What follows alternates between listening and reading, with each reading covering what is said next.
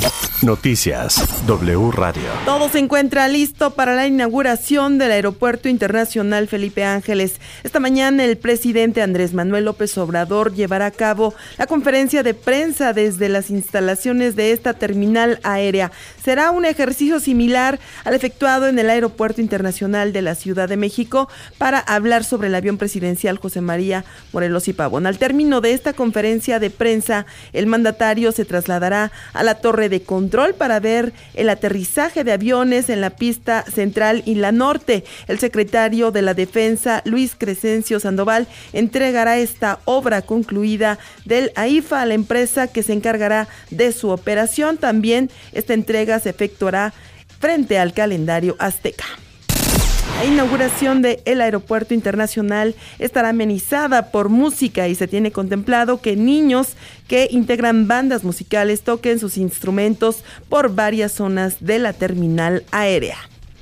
Recomiendo que vean el documental de Epigmen Ibarra.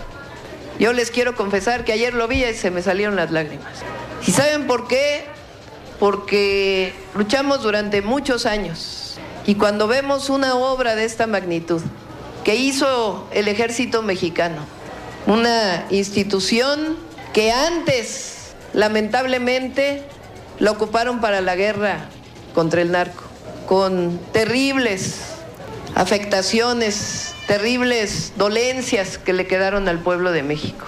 Y hoy ese mismo ejército que es pueblo uniformado, con sus grandes ingenieros militares, creó una obra en tres años sobre otros temas, a pesar de que los coordinadores parlamentarios de Morena, Ignacio Mier y de los aliados PT y Partido Verde en la Cámara de Diputados enviaron, evitaron pronunciarse con relación a la cancelación del programa de escuelas de tiempo completo, en la Comisión de Educación los legisladores de estas bancadas determinaron unirse a la oposición en el sentido de apoyar la repercusión de esta estrategia.